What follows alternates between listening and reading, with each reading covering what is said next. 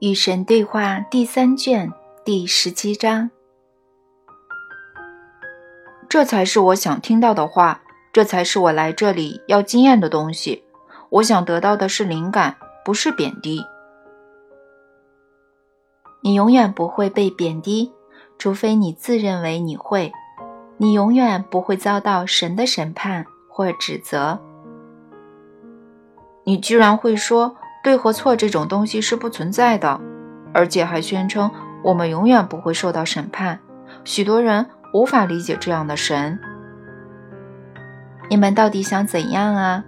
你们先是说我会审判你们，然后又因为我不会那么做而感到郁闷。我知道，我知道，这种态度确实很混乱。我们大家的心情都非常……嗯，非常复杂。我们既不想要你的审判，但又想要。我们并不想要你的惩罚，可是缺少了你的惩罚，我们又不知如何是好。你在前两卷说过，我永远不会惩罚你们。当你说出这句话的时候，我们无法相信。有些人甚至因为这句话而抓狂，因为如果你不准备审判和惩罚我们。那还有什么能够让我们循规蹈矩呢？假如天堂没有正义，谁能化解人世的种种不义呢？你为什么仍在指望天堂来更正你所谓的不义呢？难道雨不是从天而降的吗？是的，我告诉你吧，雨既淋在正义之人身上，也淋在不义之人身上。那圣经上怎么会写着主说深渊在我，我必报应呢？我没说过那句话，你们有人杜撰了这句话，其他人居然信以为真。正义这种东西，并不是你以某种方式行动之后经验到的，而是你以某种方式行动时经验到的。正义就是行动，而非对某次行动的惩罚。我知道我们社会的问题在于，我们总是在不义的事情发生之后寻求正义，而不是先去做正义的事。说得好，你真是一语中的。正义是一种行动，不是一种反应。所以别指望我会在阴世实行某些天条，以此来赏善惩恶。我告诉你吧，没有阴世，只有生活。死亡并不存在，你们经验和创造的生活的方式是你们心目中的正义的展现，无论对个人还是对社会来说均是如此。你认为人类在这方面的进化程度不高，对吧？如果我们把整个进化过程放到橄榄球场里，我们会处在哪个位置呢？十二码线。你是在开玩笑吧？不是，我们才进化到十二码线的阶段，不错啦！光是过去一个世纪，你们就从六码线走到了十二码线。我们有机会打阵得分吗？当然有，前提是你们不再把球弄丢。我们以前弄丢过吗？正如我以前说过的，你们的文明不是直到今天才第一次遇到迫在眉睫的危机。我想要旧话重提，因为让你们听到这些话是至关重要的。在地球上，你们曾经研发出的技术是如此先进，乃至你们没有能力负责任地去使用它们。你们如今正再次接近那个历史节点。让你们明白这个道理是极其重要的。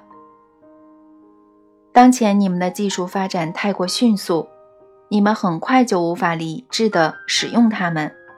你们的社会正处在危险的边缘，它正在变成技术的附属品，而技术本应是社会的附属品。为什么这样说呢？你能解释吗？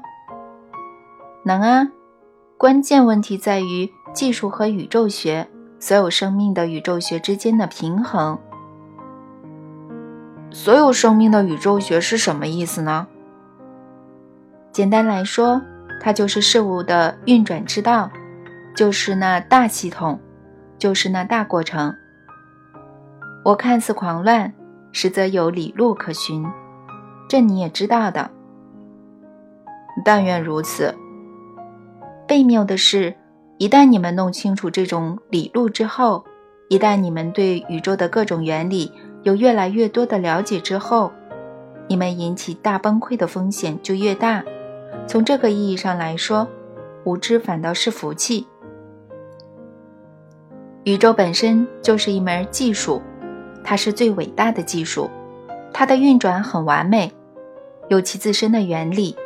但你们一旦插足其中，开始利用各种宇宙定理和宇宙法则去乱搞，你们就很容易破坏这些法则。那是一次四十码的判罚，那对主队来说是很大的打击。是的。现在的技术超乎我们控制能力了吗？差不多了。只有你们能够决定是否要控制你们的技术，你们将会用你们的行动来做出这个决定。例如，你们清楚的知道，当前的原子能可以让你们自己死无葬身之地。是的，但我们不会让那种情况发生。我们还没那么蠢。我们不会那么做的，真的吗？你们还是像过去那样，不停地生产大规模杀伤性武器。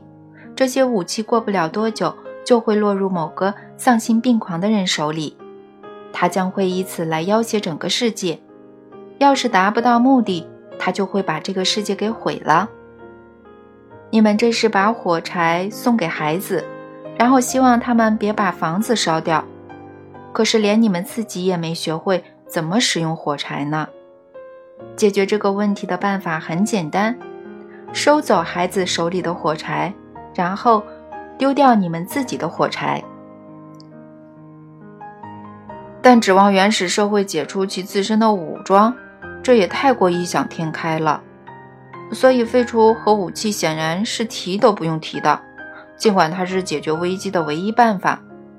我们连停止核试验都无法取得一致意见呢。我们人类就是没有办法控制自己。就算你们不会疯狂地用核武器自相残杀，你们也会用破坏环境的方法来毁灭这个世界。你们正在损害地球家园的生态系统，并继续宣称你们没有那么做。你们好像觉得这样尚且不够。还要摆弄生命本身的生物化学技术，克隆啦，基因工程啦，你们并没有足够谨慎地对待这些技术，所以他们不会给人类带来福音，反倒有可能造成有史以来最大的灾难。假如你们不谨慎从事，生化技术造成的悲剧会让核武器与环境危险显得像儿童的游戏一样。你们发明各种药物，让他们完成本该由身体完成的任务，从而创造了许多抵抗力极强的病毒。这些病毒正准备将你们人类彻底消灭。你别吓唬我啊！这意味着我们输了吗？比赛结束了吗？还没有，但马上就要结束。现在是扔出一个万伏马力传球的时候了。四分卫正在寻找无人防守的接球者。你身边有人防守吗？你能接住这个球吗？我就是四分卫。上次我抬头看的时候，你和我穿着相同颜色的球衣。我们现在还是一个队的吗？我还以为只有一个队呢。对手是谁啊？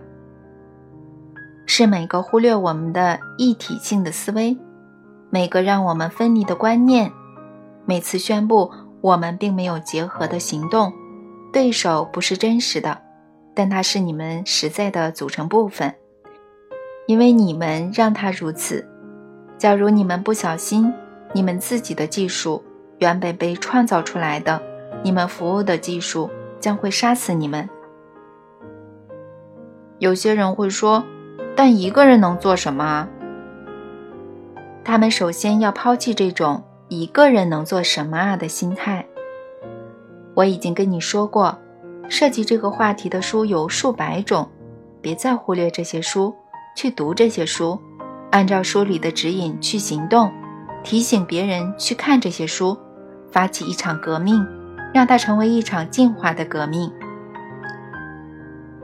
进化的革命不是早就开始了吗？是，但也不是。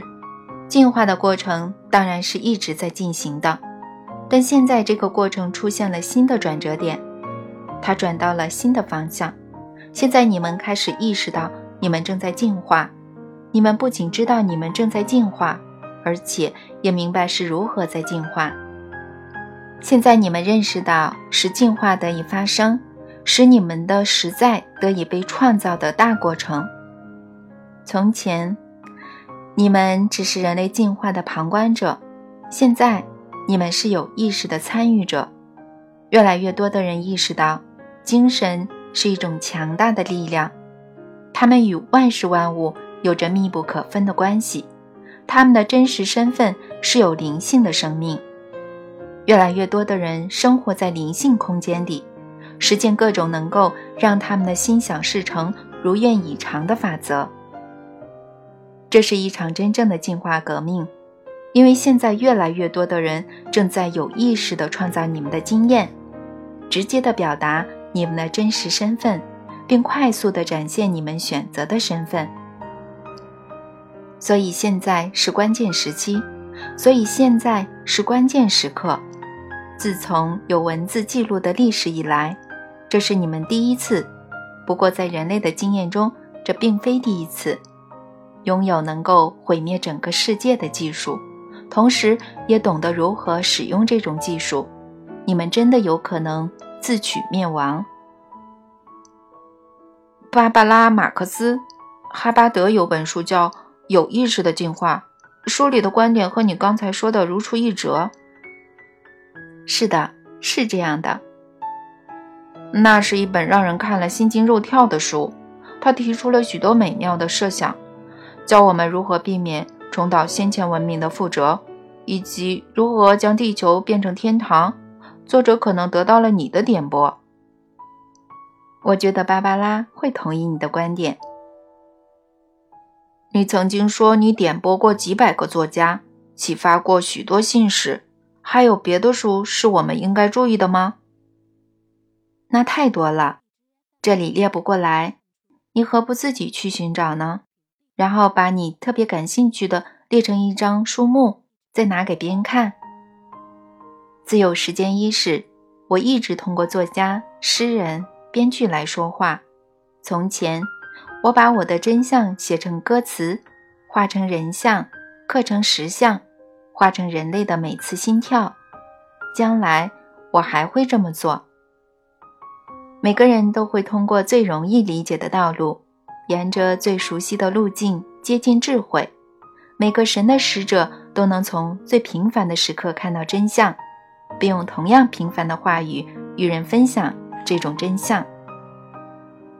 你就是这样的使者，去吧，告诉你的同类，让他们一起生活在他们的真相之中，一起分享他们的智慧，一起经验他们的爱，那样他们就能够生活在安详。与和谐之中，然后你们的社会也将会像我们讨论过的外星文明那样，成为高级的社会。看来，我们的社会与宇宙其他高度进化的文明社会的主要区别在于，我们拥有这种分离的观念。是的，先进社会的第一指导原则是统一，承认天地万物均是一体。承认所有生命的神圣性，因此在所有高级社会中，我们可以看到，不管遇到什么情况，没有哪个生灵会在违背同类的意愿的情况下夺走其生命。不管什么情况都这样吗？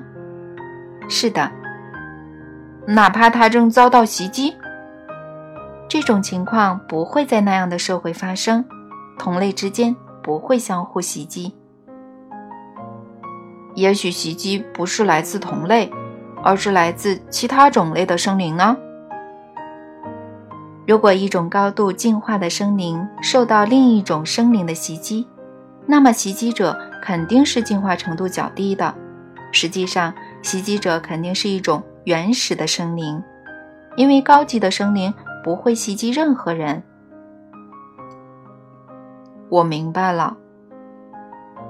一个生灵在遭到袭击的情况会杀死另一个生灵，原因只有一个：被袭击的生灵忘记了他的真实身份。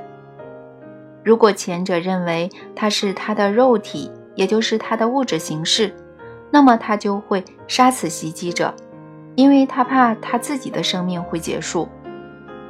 从另一方面来说，假如前者完全明白他并非他的肉体，那么他将永远不会终结对方的肉体存在，因为他没有这么做的理由。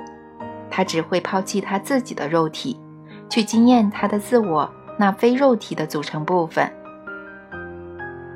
那就像欧比旺·克诺比。嗯，确实像那些创作你们所谓的科幻小说的作家。往往引领你们走向更大的真相。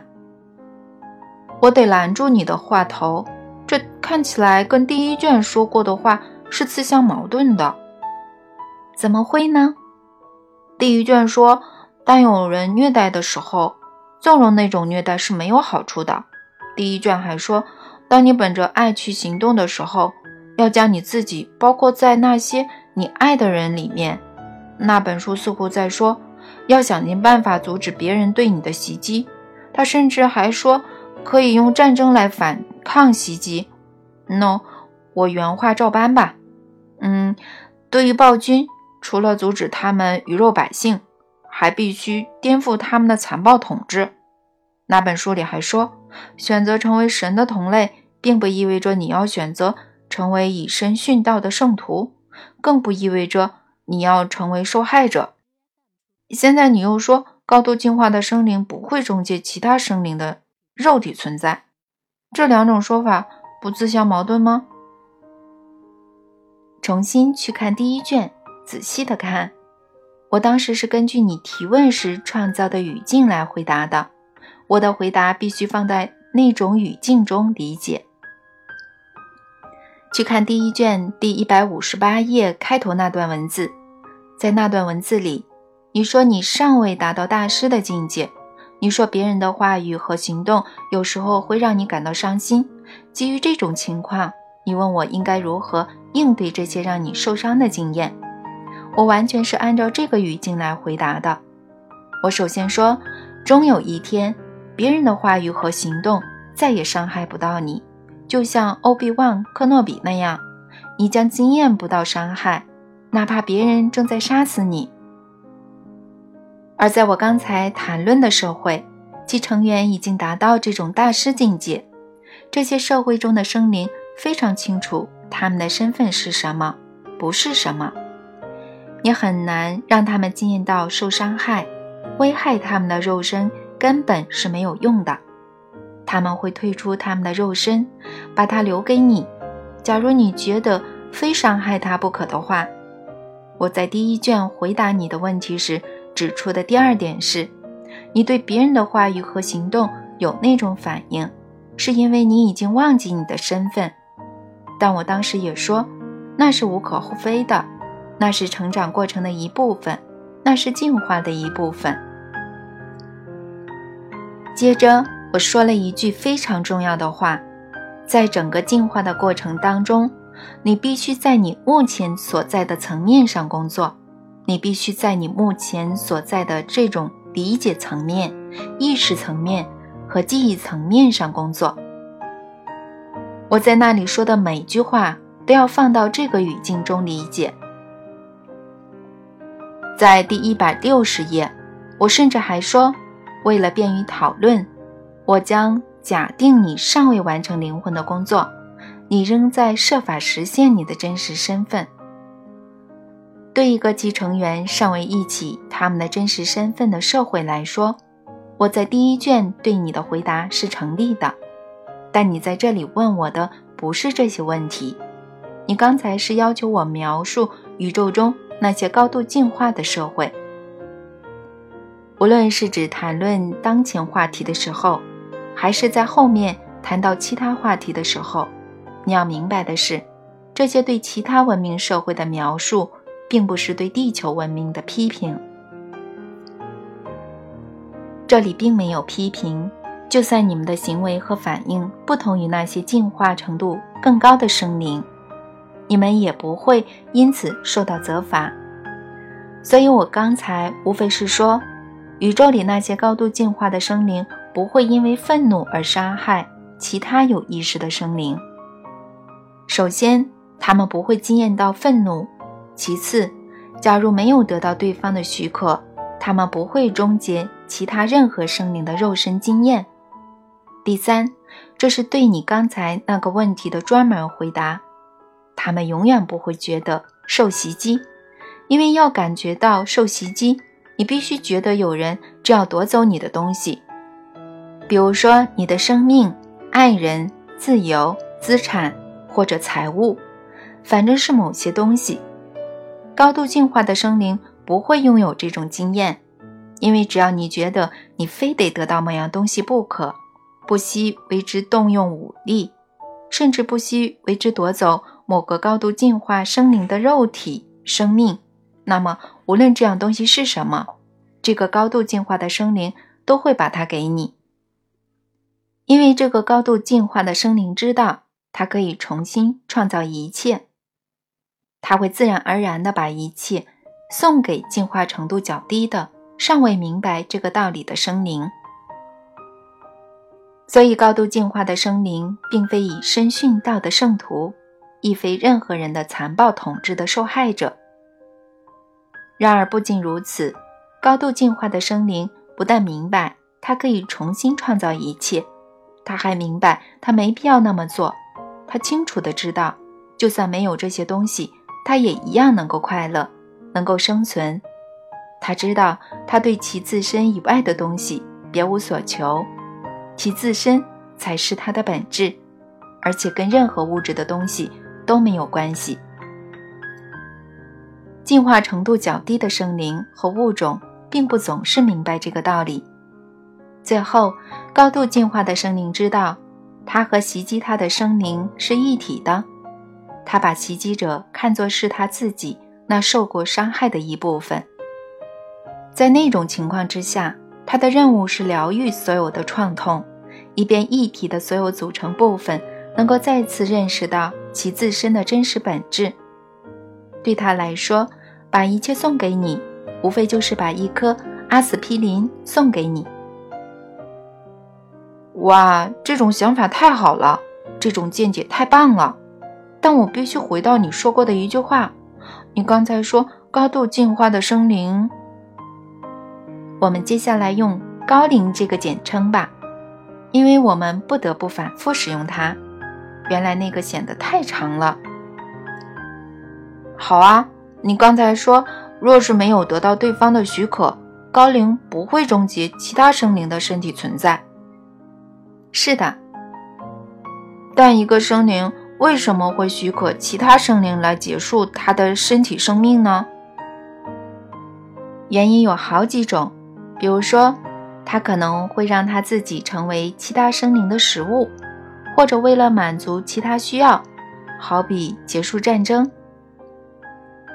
在我们自己的文明社会中，有些人在为了食物和毛皮而杀死动物之前，会先征求那个生灵的许可。他们肯定也是因为这个原因才这样做的吧？是的，这是美洲原住民的作风。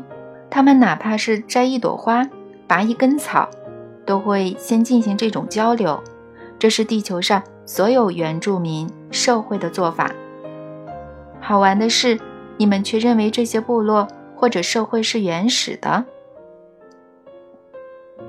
老兄啊，难道我连拔一根萝卜也要征得他的同意吗？你想做什么事情都可以。你问的是高龄会怎么做？看来美洲原住民是高度进化的生灵喽。和所有物种的情况相同，他们有些人是，有些人则不是，这不能一概而论。不过从整个文化来看，他们达到了非常高的境界。规范他们大多数经验的那些文化迷思是非常高级的，但你们去强迫他们接受你们的文化迷思。慢着，你怎么乱说话的？那些红番是野蛮人啊，所以我们才会将他们杀得血流成河，尸横遍野，然后画地为牢，将剩下的红番囚禁在所谓的保留地里。时至今日。我们仍占领他们的圣地，将其变成高尔夫球场。我们必须这么做，否则他们就会去那些圣地拜祭，忆起他们的文化传说，举行他们神圣仪式。这是我们无法忍受的。原来如此。当然了，假如我们不征服并努力消灭他们的文化，他们可能会影响我们的文化。到时候我们会落得什么下场呢？我们将会尊重大地和空气，拒绝污染我们的江河。那样，我们怎么发展工业呢？到时，所有人可能还是赤身裸体的到处乱走，而且不以为耻，在溪河中沐浴，居住在原野之上，而不是拥挤的居住在摩天大楼或者贫民窟里，并经由沥青路去上班。到时我们很可能仍然围着篝火，听着古代的寓言故事，而不是在家里舒舒服服的看电视。那样我们将会完全没有进步。这样啊，幸亏你们做对喽。